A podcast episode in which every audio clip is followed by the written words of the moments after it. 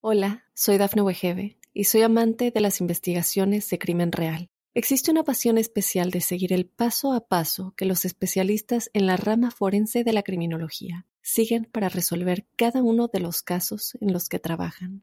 Si tú, como yo, eres una de las personas que encuentran fascinante escuchar este tipo de investigaciones, te invito a escuchar el podcast Trazos Criminales con la experta en perfilación criminal, Laura Quiñones Orquiza, en tu plataforma de audio favorita. Hola, hola, bienvenidos al episodio número 54 de La Huella OVNI. Gracias por acompañarme, gracias por estar ahí. Les pido disculpas por la demora en seguir subiendo capítulos, pero a veces uno tiene más tiempo, a veces tiene menos tiempo.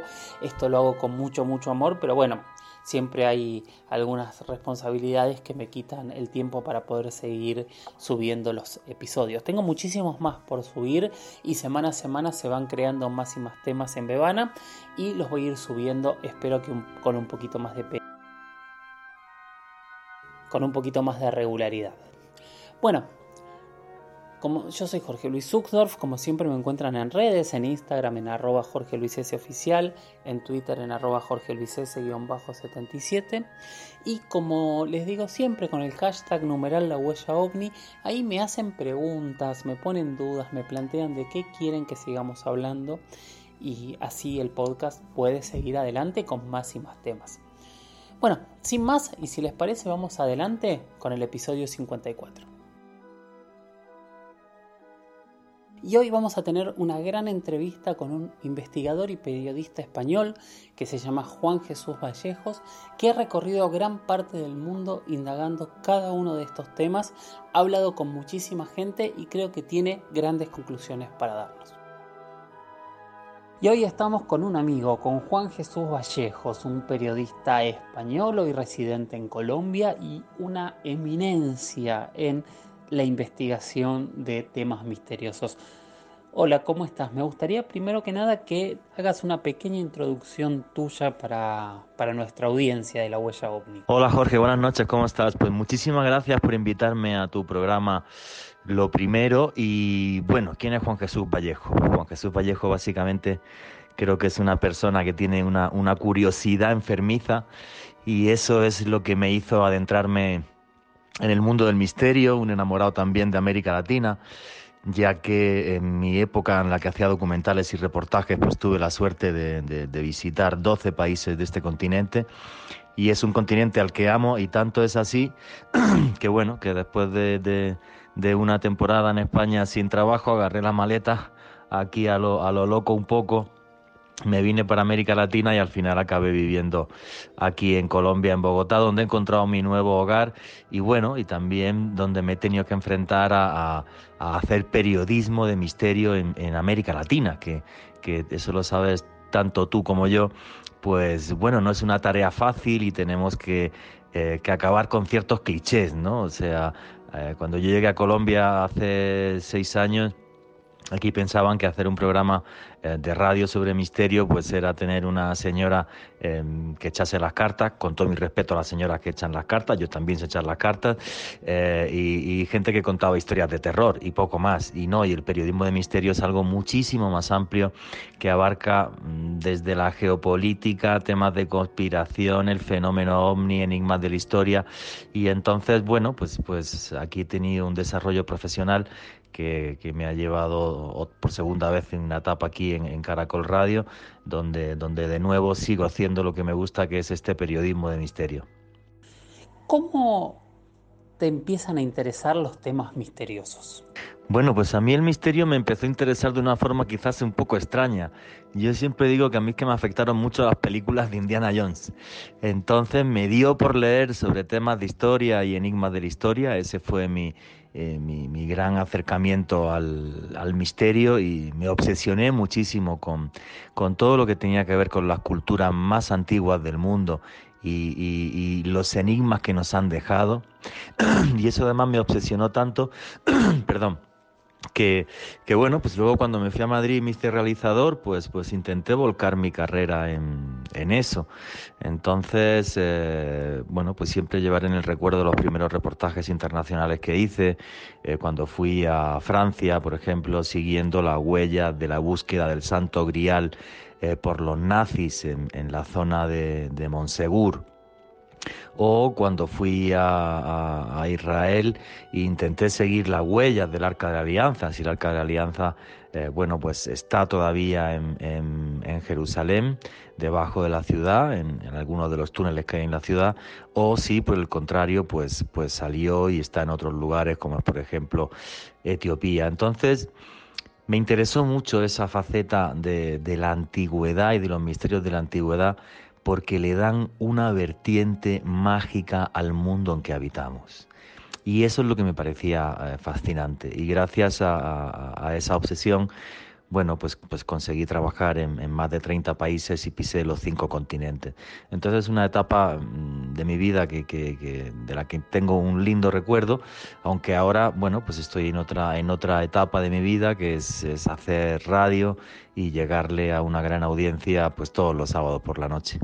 ¿Cuál fue la primera investigación que hiciste como, como periodista de estas temáticas o si hiciste alguna investigación antes de ser periodista? Mi acercamiento al misterio yo creo que fue como, como el de muchas personas. En mi caso, pues investigando fenómenos poltergeist. Empecé a investigar fenómenos poltergeist eh, a mediados de la década de los, de los 90 y tanto poltergeist investigué que al final pues, pues empecé a, enviar esas investigaciones a la revista eh, Enigmas que dirigía Fernando Jiménez del Oso y, ese fue mi, mi, comienzo en el, en el misterio. Creo que, le pasa a mucha gente, ¿no? O sea, la ventaja de este tipo de, eh, temáticas es que las puedes tener al lado de la esquina de tu casa. Mientras que si uno quiere investigar los misterios de las pirámides de Egipto, Machu Picchu, pues ya hace falta un presupuesto eh, mucho más importante. Entonces, mi, comienzo en, el misterio aunque estaba siempre obsesionado con la historia, como te comentaba antes, y, luego conseguí viajar por medio mundo, pero el principio, principio de todo fue investigar poltergeist.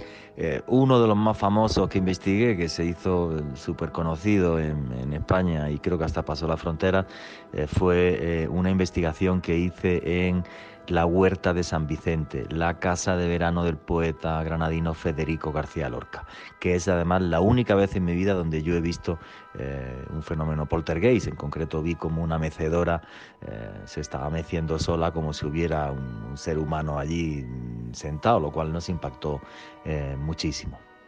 ¿Cómo llegas a cuarto milenio y qué era cuarto milenio o qué es cuarto milenio hoy? Bueno, pues yo llego a cuarto milenio, pues como todo en la vida, a base quizás de, casualidades. Pues todavía recuerdo em, cuando yo estaba en Líbano, me había ido a, Oriente Medio a hacer reportajes para, revistas y, me llamó Carmen Porter y me dijo, oye Juan, que vamos a arrancar un programa de televisión y nos gustaría eh, contar contigo. Y yo le dije, pues, pues que me reúna contigo hoy o mañana es complicado, pero en una semana estoy en Madrid y, nos vemos y, nada, y arrancamos, y arrancamos esta historia.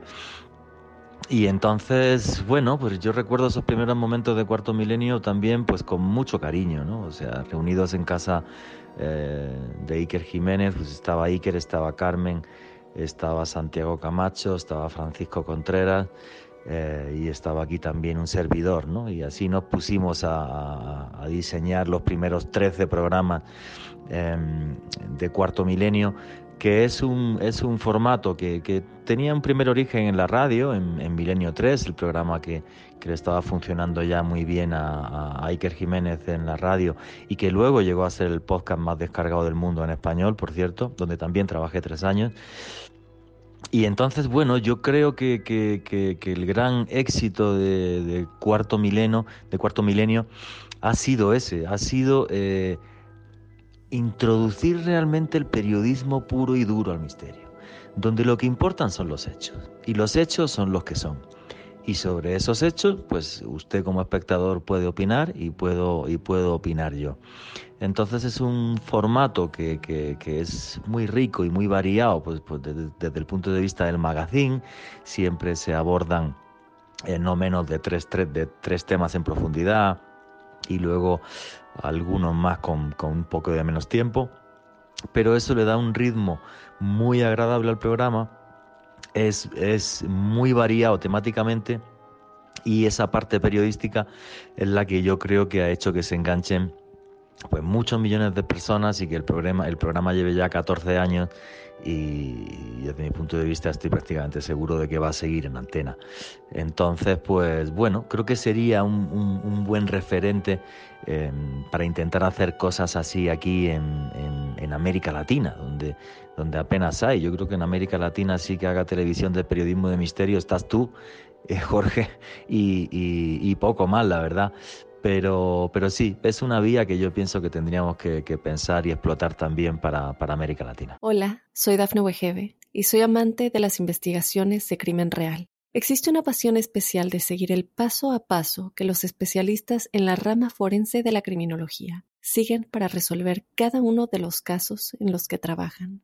Si tú, como yo, ¿Eres una de las personas que encuentran fascinante escuchar este tipo de investigaciones? Te invito a escuchar el podcast Trazos Criminales con la experta en perfilación criminal, Laura Quiñones Orquiza, en tu plataforma de audio favorita.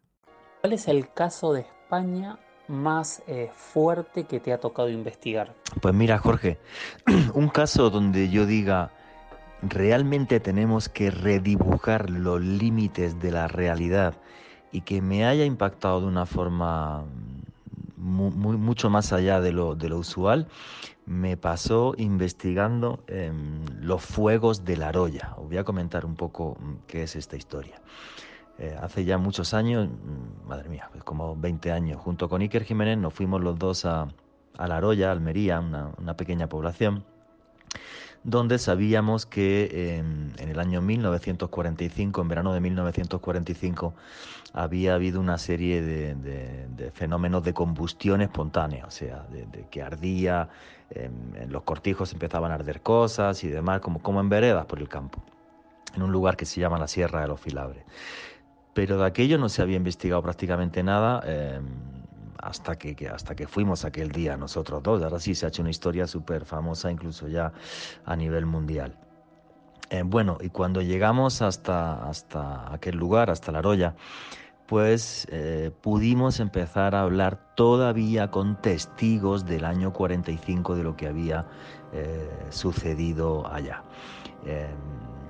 Cuando, cuando arrancan todo el tema de los fuegos, pues eh, arrancan en un cortijo, que es el cortijo Pitango, y luego van por, por, más eh, cortijos apareciendo estos fuegos y que de repente pues empezaba a arder una, una silla, una chaqueta, una cama, eh, cualquier cosa. Entonces pues cuando arrancaban los fuegos pues se tocaba la campana de la iglesia, la gente iba a intentar apagar los fuegos y eh, tuvo que intervenir el ejército y cuando interviene el ejército se manda hasta La Roya eh, una comisión del Instituto Geológico Minero.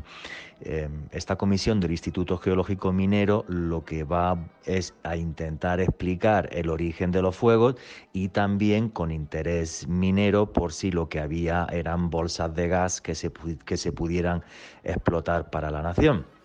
Eh, los señores del Instituto Geológico Minero estuvieron allí eh, algo más de un mes. Eh, y jamás en el informe, que yo conseguí el informe, eh, aparece una explicación de los fuegos, sino que se habla de, causas desconocidas de los fenómenos de pirogénesis.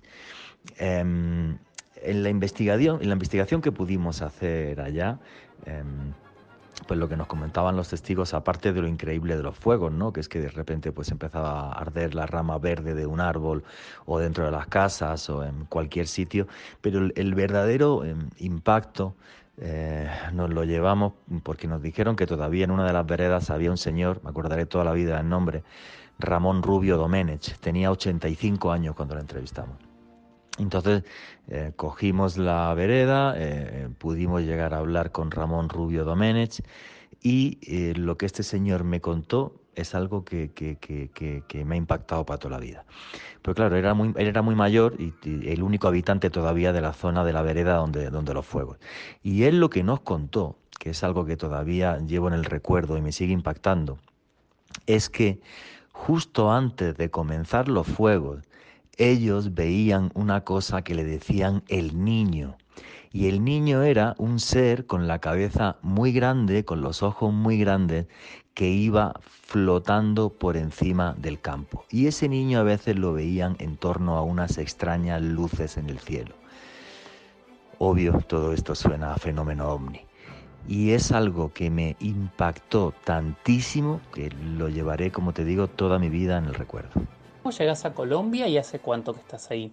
Bueno, pues cuando yo, después de la crisis del año 2008 en, en España y la economía se va al carajo, decido venirme a América Latina, pues, pues estuve en México, estuve en Panamá, estuve un par de veces en Miami, estuve en Ecuador y bueno, pues llegué aquí a, Colombia, llegué a Bogotá. En principio yo iba a arrancar un programa de televisión en, en Ecuador en enero del año 2015, pero, pero bueno, llegué aquí a Colombia, conocí a, la, que, a la que a día de hoy es, mi esposa, eh, me casé y ya pues, pues todos los planes se fueron al, al garete.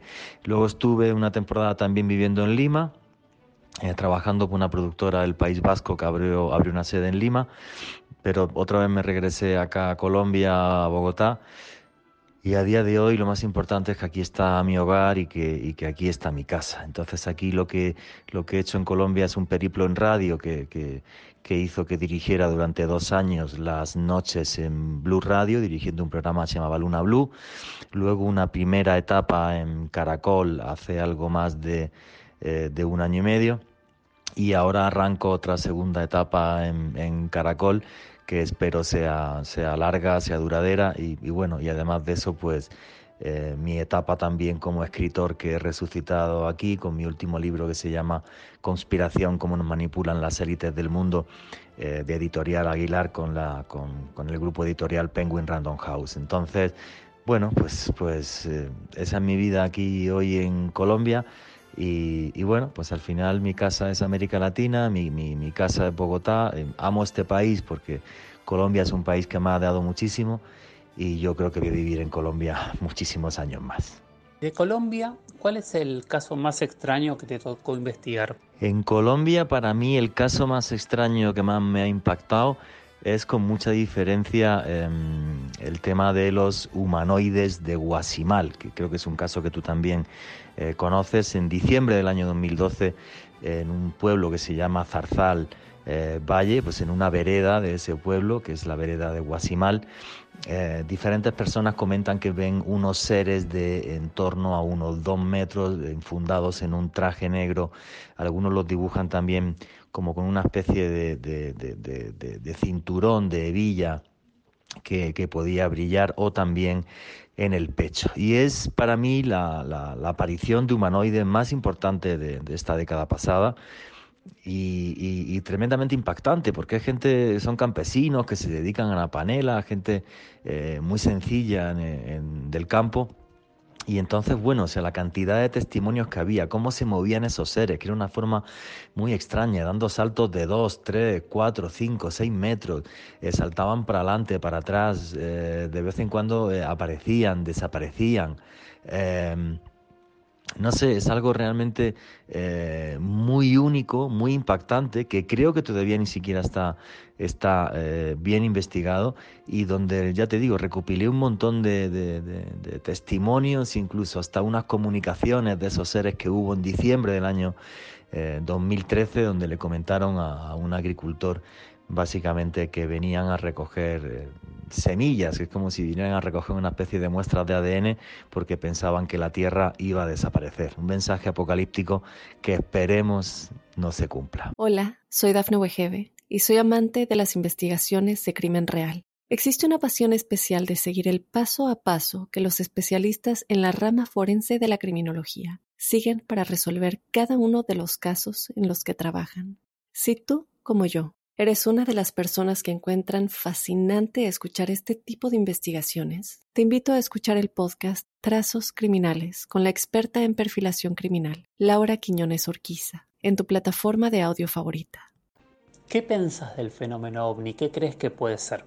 El fenómeno ovni, bueno, me apasiona. Eh, ha sido parte de mi vida, he investigado muchísimos casos en, muchos países y tengo que decir además una cosa, cuanto más investigo, menos sé. O sea, sé sobre muchos casos y lo que, ha, lo que han pasado en esos casos y en esos hechos. Eh, pues, pues eh, esta mañana hablaba contigo, por ejemplo, del incidente en Manises, que tuve la suerte de entrevistar a, todos los testigos y pilotos que vieron un avión que hizo que en el año 79 em, un avión eh, de, pasajeros tuviera que tomar tierra en un aterrizaje forzoso en Valencia. Se ha investigado infinidad de casos que me demuestran que el fenómeno es real. Ahora, ¿Qué es lo que hay detrás del fenómeno? Que es la gran pregunta. Para mí esas naves y esos eh, sujetos que se ven dentro de las naves, para mí son seres de otro mundo. Pero no sé si otro mundo es otra galaxia, es otro universo, es otra dimensión, no lo sé. Y tampoco tengo claro qué quieren de nosotros. Hay veces que pienso que, que simplemente juegan con nosotros.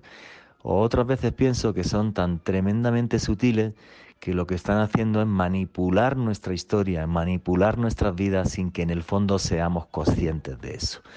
Esas son todas las preguntas y, dudas que me surgen cuando investigo el fenómeno ovni, que te repito me apasiona porque, porque es mm, real y creo además que todo lo que ha pasado ahora con los vídeos del Pentágono tiene que hacer que reescribamos lo que entendemos del fenómeno ovni y, bueno, pues nos tocará seguir investigando muchos, muchos años más a ver si algún día llegamos a alguna conclusión un poco más clara.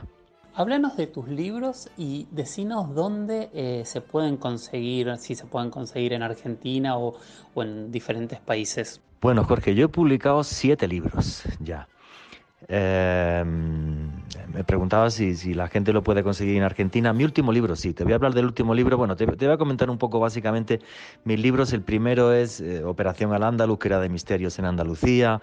Luego hice otro que fue Una noche sin estrellas, de mi época de, reportero de sucesos, junto con otros amigos. Luego tres libros de Egipto, que esos en su momento hasta se vendió alguno en, allá en Argentina, sobre todo breve historia del antiguo Egipto, aunque yo no sé ya si está descatalogado eh, o no. Y luego hice otro libro que es mi sexto libro, Expedición a los Mundos Perdidos. Pero claro, me había recorrido el mundo y, y tenía, yo creo que tenía que contarlo. Y, el, que, el libro que sí podéis conseguir en, Argentina muy fácilmente, que es tan sencillo que, como, que os metáis en una página web que es buscalibre.com.co. Si entras en buscalibre.com.co y pones conspiración, eh, Juan Jesús Vallejo, pues, pues ahí aparece el libro y os lo mandan a Argentina sin ningún problema a un costo muy, muy bajo. Y, nada, pues, pues, pues, de repente el haber escrito muchos libros con un componente de, historia, de enigmas de la historia, y de repente pues, pues decidí cambiar. Y decidí cambiar muy sencillo, porque me di cuenta en, los años de, de, radio aquí en Colombia que cuando trataba temas de conspiración, a la gente le encantaba. Y es que por desgracia, ahora tenemos un concepto de conspiración que es eh, el de las idioteces que aparecen muchas veces en, canales absurdos de YouTube. Pero realmente hay hechos y hay cosas que nos ponen los pelos de punta. Te voy a dar un, ejemplo muy sencillo.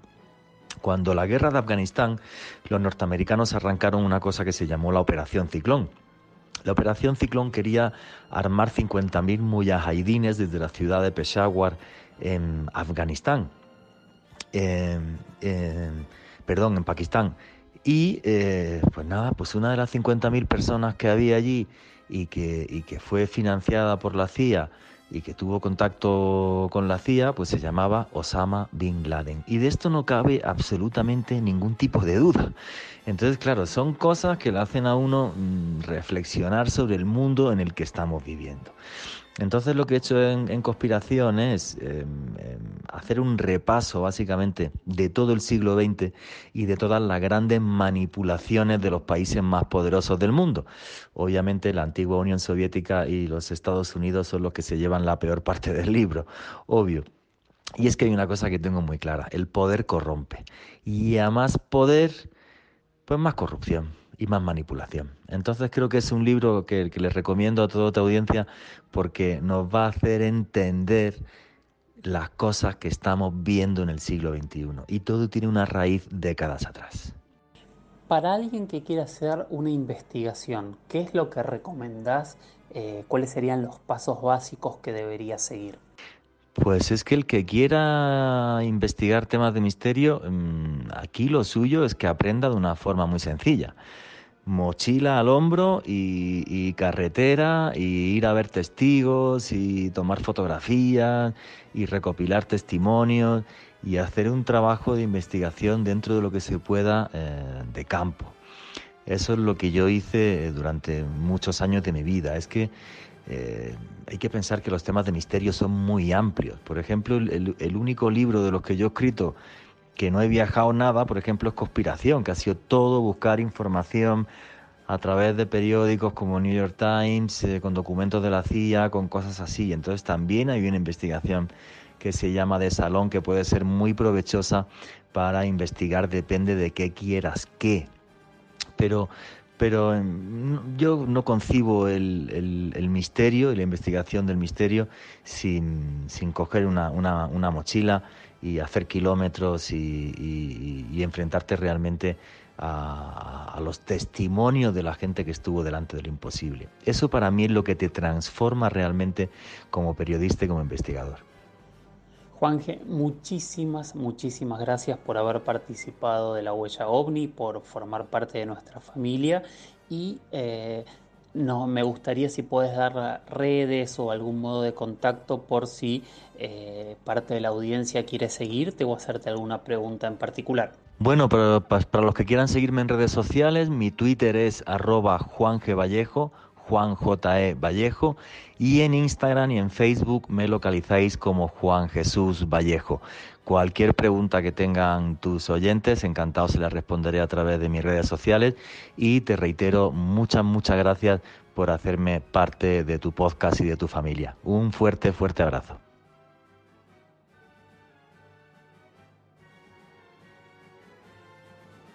Bueno, estamos terminando el episodio 54.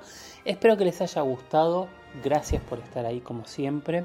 Les vuelvo a pedir que me manden más preguntas, que me digan de qué temas quieren hablar, qué temas tienen dudas, de qué temas quieren debatir. Todo eso con el hashtag numeral la huella. O me pueden enviar mensajes privados o me pueden mandar un mail al mail que, tengo para esto, que es las historias de George, o sea, las historias de George se escribe, arroba gmail.com.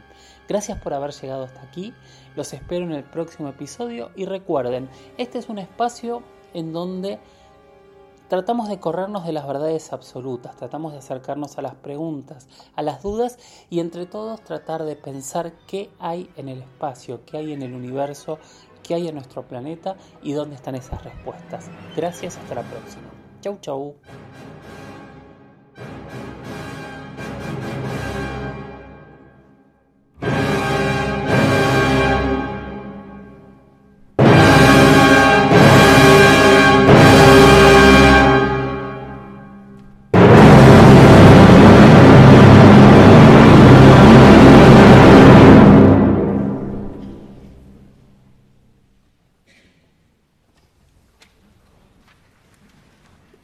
Hola, soy Dafne Wegebe y soy amante de las investigaciones de crimen real. Existe una pasión especial de seguir el paso a paso que los especialistas en la rama forense de la criminología siguen para resolver cada uno de los casos en los que trabajan. Si tú, como yo, eres una de las personas que encuentran fascinante escuchar este tipo de investigaciones, te invito a escuchar el podcast Trazos Criminales con la experta en perfilación criminal, Laura Quiñones Orquiza en tu plataforma de audio favorita.